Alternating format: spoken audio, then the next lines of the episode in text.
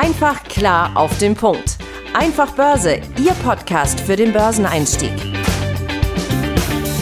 Die im Podcast besprochenen Aktien und Fonds stellen keine spezifischen Kauf- oder Anlageempfehlungen dar.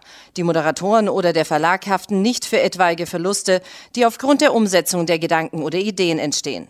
Und damit herzlich willkommen hier zum Einfach Börse Podcast. Mein Name ist auch diese Woche Benjamin Heimlich und auch diese Woche sitze ich wieder hier im virtuellen Studio zusammen mit meinem Kollegen aus Berlin, Tim Temp. Hi Tim. Hallo Ben und hallo liebe Investoren und Investorinnen da draußen. Wir wollen uns heute mal mit einem Thema beschäftigen, das ähm, eigentlich eher ein theoretisches ist.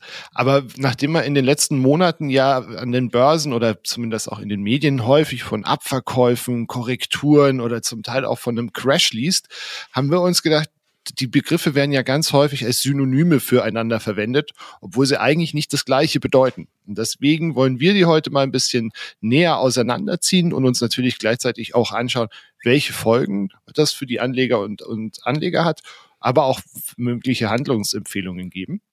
Und ganz grundsätzlich muss man bei, das sind halt Kursschwankungen, äh, Captain Obvious kommt um die Ecke, das sind ganz normale Phänomene an der Börse. Ja, wir sehen sie jeden Tag. Man muss halt unterscheiden zwischen Korrekturen, Konsolidierungen, Volatilität und dann eben einem Crash.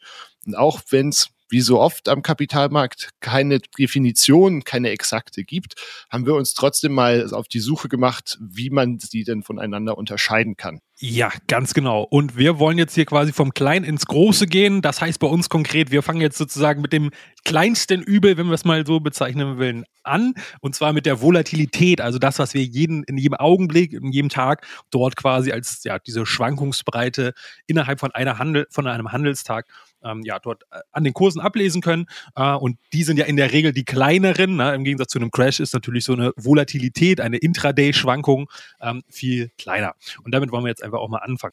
Also im ersten Fall ist natürlich jetzt hier erstmal wichtig ähm, zu definieren oder erstmal zu schauen, wo befinden wir uns jetzt eigentlich in der Entwicklung der Aktie grundsätzlich. Also sprich, was für einen Trend haben wir gerade? Haben wir zum Beispiel einen übergeordneten Aufwärtstrend? Und fällt jetzt mal die Aktie heute ähm, um 1, 2, 3, 4, 5 Prozent beispielsweise, dann ist das grundsätzlich kein Problem. Erstmal, wenn alles weitere passt und es möglicherweise nur ein schlechter Tag ist, ähm, gab vielleicht schlechte Wirtschaftsdaten, äh, Notenbanker haben wieder äh, gesagt, die Zukunft sieht ganz blöd aus und entsprechend ähm, sind die Anleger an dem Tag dann halt eben verstimmt und einige verkaufen für uns als ja längerfristige oder langfristige äh, denkende Investoren besteht bei solch einem Fall dann natürlich kein Handlungsbedarf, weil alles weitere passt. Nur es ist halt eben halt nur eine sehr, sehr kurzfristige Marktschwankung, diese sogenannte Volatilität. Die kann aber unter Umständen auch deutlich größer ausfallen, als ich jetzt sie eben beschrieben habe mit 1, 2, 3 Prozent. Ja, die kann auch mal unter Umständen, das kommt natürlich immer ein bisschen auf das Ereignis drauf an äh, und natürlich auch, was für eine Art von Aktie das ist. Also sprich, ganz wesentlichen Ausschlag gibt hier die Aktiengröße und damit auch die Liquidität dieser Aktie. Ist es eine sehr, sehr kleine, ein Small Cap oder Micro Cap, ja, die sehr wenig gehandelt wird, kann dieser Intraday-Sprung nach oben oder nach unten viel stärker ausfallen, als es bei so einem dicken DAX-Tanker wie eine Siemens zum Beispiel. Ja? Also auch da muss man wieder ein bisschen schauen, okay, unter welchen Rahmenbedingungen verhält sich das, ja? Ähm, da kann man jetzt nicht pauschal sagen, ja, eine Intraday-Volatilität von zwei drei Prozent ist noch angemessen. Nein, das kann man so pauschal halt eben auch nicht sagen. Das kommt halt da auf die Umstände drauf an und das wollen wir jetzt mal hier ein bisschen erklären, ähm, was das entsprechend im Einzelnen halt eben ist.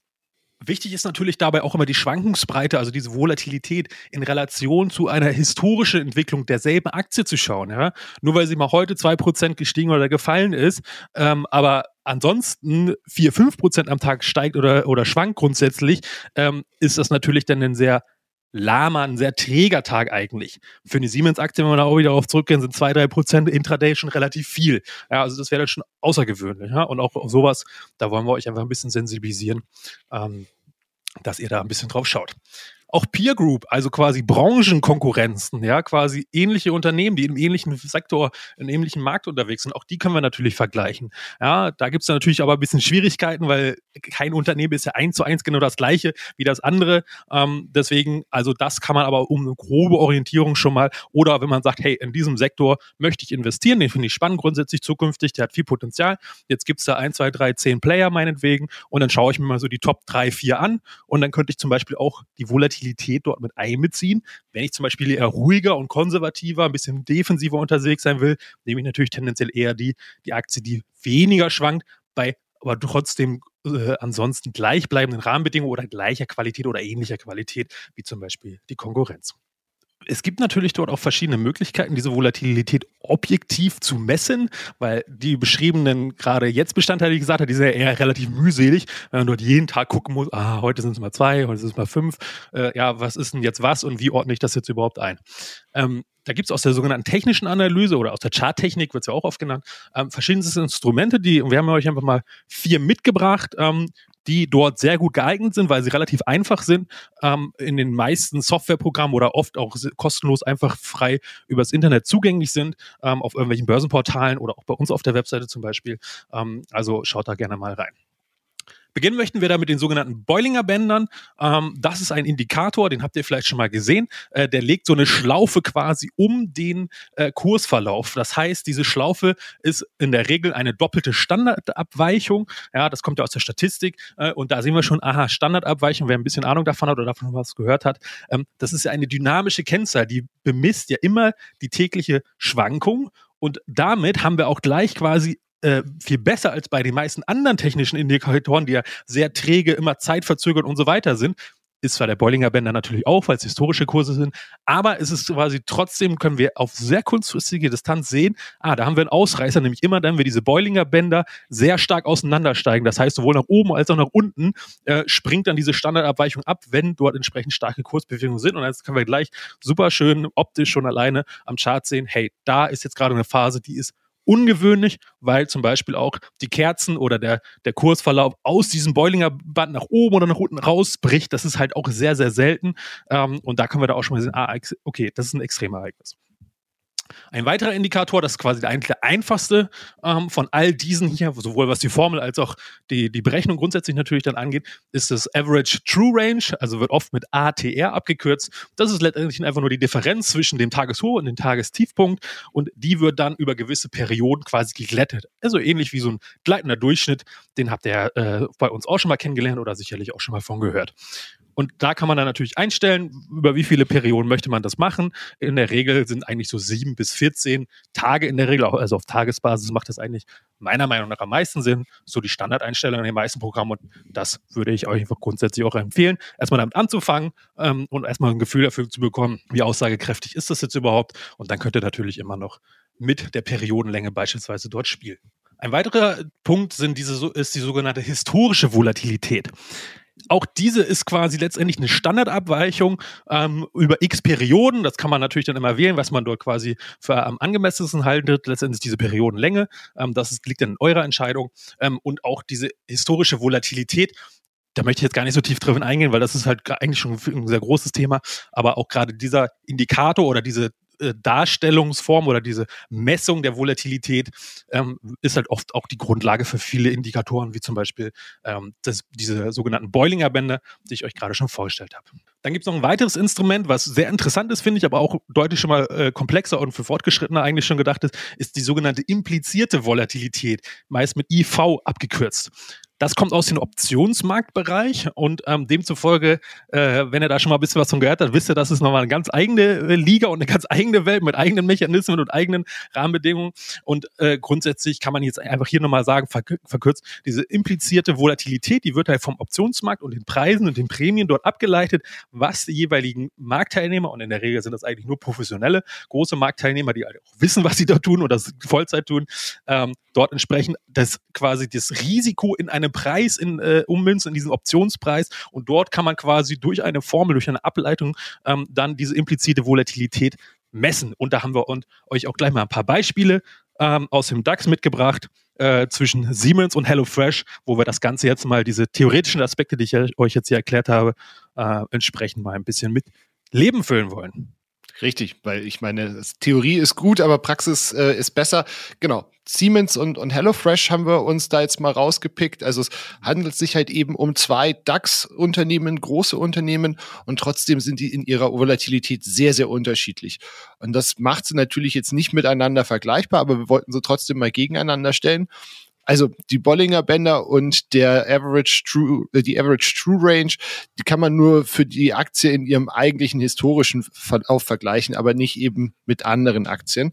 Deswegen bietet sich hier im Prinzip die historische Volatilität, also die Standardabweichung an.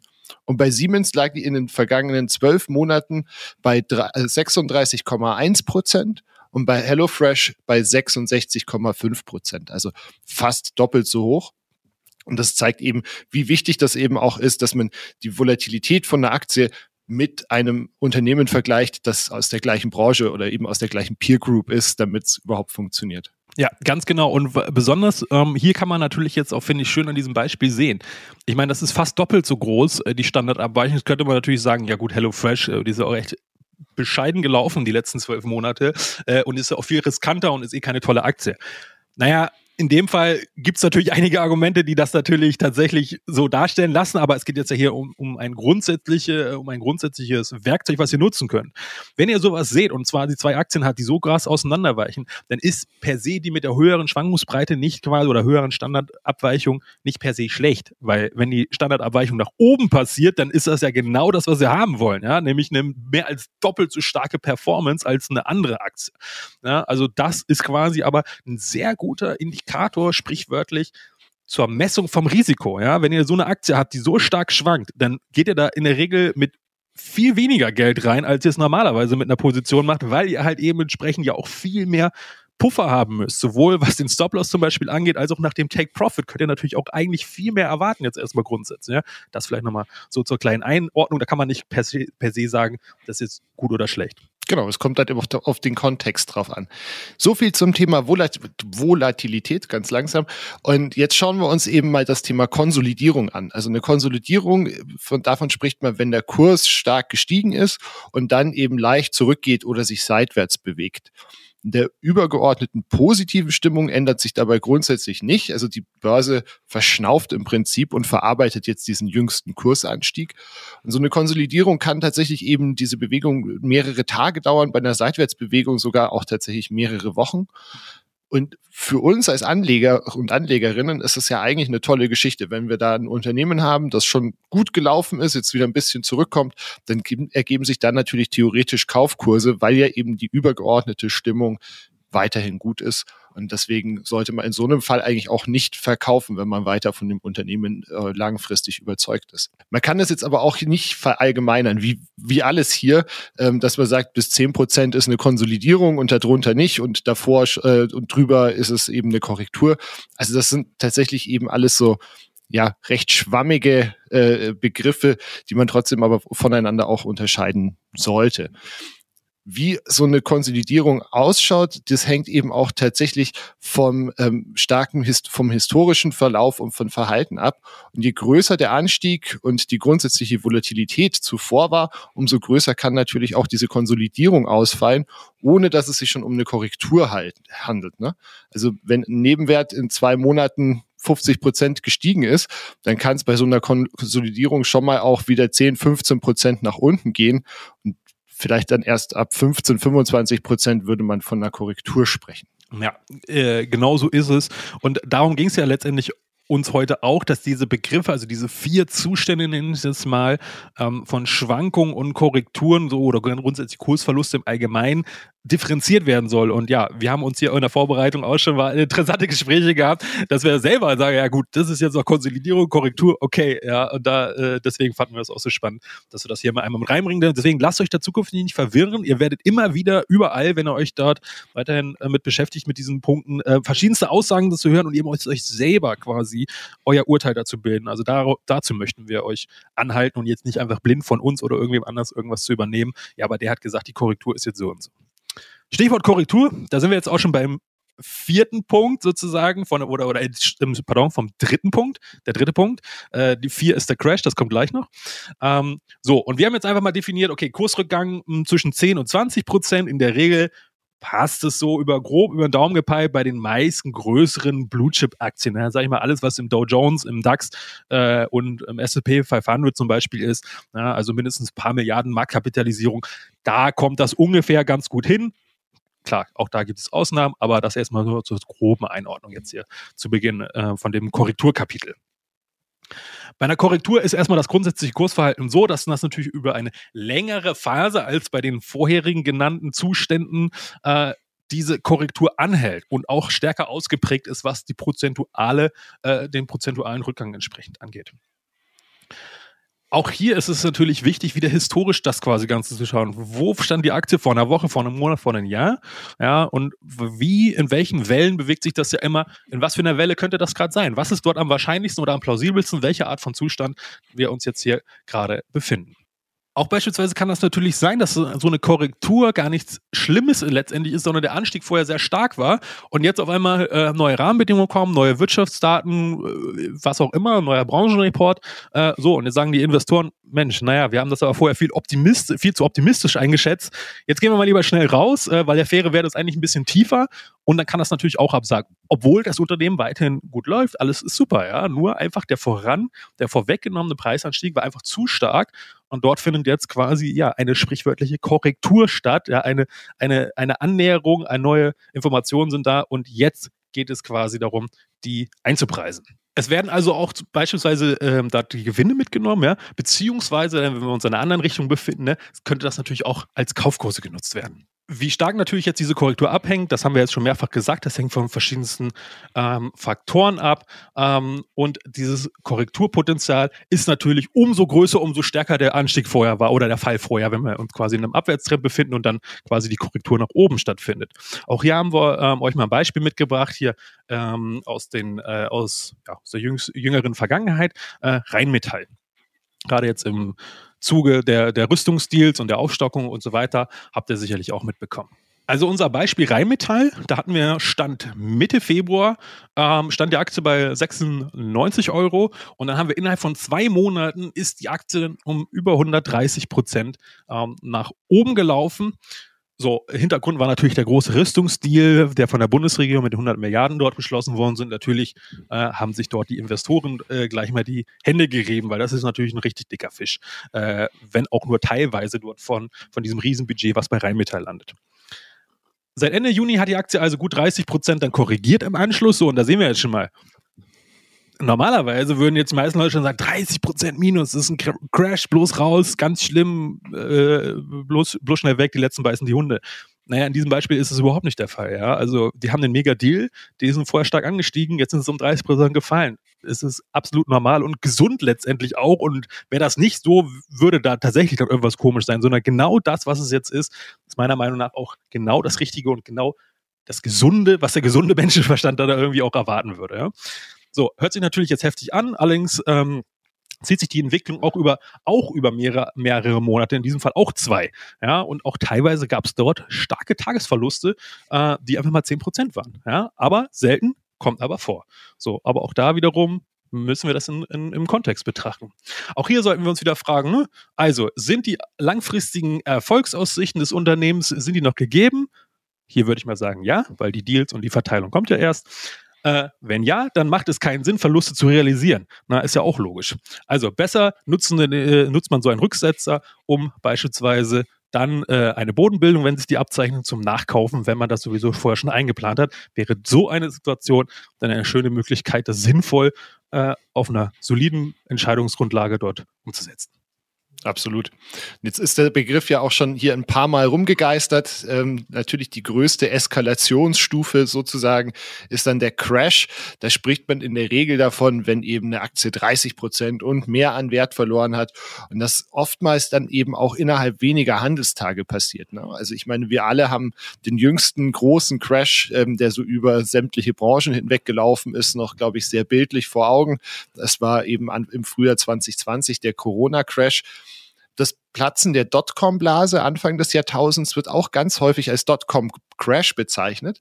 Aber wenn man sich dann eben mal genauer anschaut, war es halt tatsächlich eher so ein Scheibchen-Crash. Also da ist ja tatsächlich der Technologiesektor nicht von heute auf morgen komplett zusammengebrochen, sondern wenn man sich mal den Nasdaq Composite anschaut, also der stand März 20, äh, 2000, hatte der so seinen Höchststand erreicht und dann hat der über zwei Jahre, also doch genau über zwei Jahre, also bis September 2002 gebraucht, bis er dann seinen Tiefpunkt erreicht hat. Jetzt fragen wir uns natürlich, wie oft kommen diese Kursbewegungen überhaupt vor? Und ich habe da eine Studie von CNBC, dem äh, Wirtschaftssender aus den USA, gefunden. Die haben 2020 eine Statistik veröffentlicht, die, aus der hervorgeht, dass es eben so dreimal im Jahr einen Abfall von fünf Prozent und mehr gibt. Und im Schnitt hält diese Bewegung dann 47 Tage an. Wenn wir einen Abverkauf am Aktienmarkt von zehn Prozent und mehr sehen, passiert ungefähr einmal im Jahr und das Ganze dauert dann durchschnittlich so 115 Tage. Bei 15 Prozent oder mehr korrigiert der Markt alle zwei Jahre und das Ganze dann eben im Schnitt so für 216 haben sie ausgerechnet Tage und alle dreieinhalb Jahre kommt es dann eben zu so einem Kursverfall von 20 Prozent oder mehr und das ist dann tatsächlich eine langwierige Geschichte, 338 Tage, also fast ein Jahr, bleibt man dann eben in diesem Zustand. Ja, und dann sind natürlich jetzt noch, wollen wir euch noch abschließend ein paar Fragen mit auf den Weg geben, die ihr euch selber stellen könnt, gerade, oder zumindest pers persönlich empfehle ich euch das, gerade wenn ihr nervös werdet, weil zum Beispiel gerade die Stimmung schlecht ist, Nachrichten voll von äh, Hyobsbotschaften, ne, also funktioniert alles nicht mehr, ähm, keine Ahnung was, ja, also das, dann sind diese Fragen besonders, besonders wertvoll. Bevor ich die Fragen stelle, ist natürlich grundsätzlich der Rat, und ich weiß, es klingt immer sehr einfach, äh, wenn man das sagt, aber in der Praxis äh, erlebe ich es bei mir selber natürlich persönlich auch oft genug, ja, Ruhe bewahren in solchen Situationen. Mal tief durchatmen, am besten mal weg vom Rechner und sei es auch nur fünf Minuten, ja, dann entsprechend nochmal tief durchatmen und mit dem kühlen Kopf das Ganze erstmal analysieren und dann entsprechend ähm, sich die Fragen stellen. Das heißt natürlich auch nicht aus einem Impuls heraus kaufen oder verkaufen. Ja, insbesondere wenn ihr mittel- und langfristig denkt. Ja, schaut euch oder hört euch dazu nochmal die unsere FOMO-Folge an, also Fear of Missing Out, die, die Angst, etwas zu verpassen. Folge 7 war das Ganze. Äh, da haben wir das Thema nochmal psychologisch nochmal sehr tief aufgedröselt und ähm, hoffentlich vielleicht nochmal den einen oder anderen Aha-Moment für euch dabei. Ähm, dann natürlich ist erstmal wichtig, die aktuelle Situation, also in was für einem ähm, ja, Gesamtgefüge befinden wir uns gerade? Wie ist die Nachrichtenlage? Wie ist die Stimmung? Ja, äh, was macht die Aktie? Was macht die Branche? Ja, also was entsprechend sorgt aktuell unserer Meinung nach für die fallenden oder steigenden Kurse an, zum Beispiel diesen einen besonderen Tag, wo es dann mal kracht, äh, ja, und dann mal zwei Prozent der DAX oder so nach unten geht, dann sollte man sich genau diese Frage stellen und meiner ja, Hinweis oder zumindest Tipp, den ich persönlich halt immer mache, viel lesen. Schaut euch verschiedene Medienportale an. Äh, versucht, einen Eindruck davon zu bekommen, was die verschiedensten Analysten und Händler gerade, natürlich die, die ganz vorne an der Front sozusagen sind, wie denken und handeln die? Die reden ja auch untereinander und das ist eigentlich eine sehr gute Quelle, finde ich, um da ein sehr gutes Gefühl zu bekommen und in unserer heutigen Zeit gibt es die Infos fast überall gratis, also da muss man jetzt nicht immer irgendein High-End-Premium-Abo für irgendwas haben, also das kann ich euch nur wärmstens empfehlen. Dann die zweite Stufe, und das wäre dann sozusagen die abschließende Frage. Man muss das natürlich jetzt nicht nur die Situation ist jetzt halt eh so, wie sie ist, sondern dann müssen wir uns das natürlich dann auch auf unsere persönliche Situation dann ummünzen. Ja, was heißt das denn jetzt für mich und für mein Portfolio? Muss ich jetzt irgendwie was machen? Sollte ich was tun? Äh, sollte ich aber besser vielleicht Ruhe bewahren und immer wieder darauf besinnen, was ist meine ursprüngliche oder weiterhin gültige Strategie, die ich auch weiterhin durchziehen möchte. Ja? Hat jetzt diese Tagesschwankung von 2% im DAX, die jetzt sicherlich ungewöhnlich und heftig ist, aber muss ich darauf reagieren? Könnte ich die vielleicht auch sogar zum Nachkaufen nutzen, wenn ich es vorher schon automatisch mit eingeplant habe, dass ich sowieso nachkaufen wollte. Und was dem einen leid ist, ist dann mein Freud, weil ich denke, ja, jetzt kann ich die Aktie nochmal zwei, drei Prozent günstiger einkaufen, als ich sie eigentlich eh schon hätte gekauft.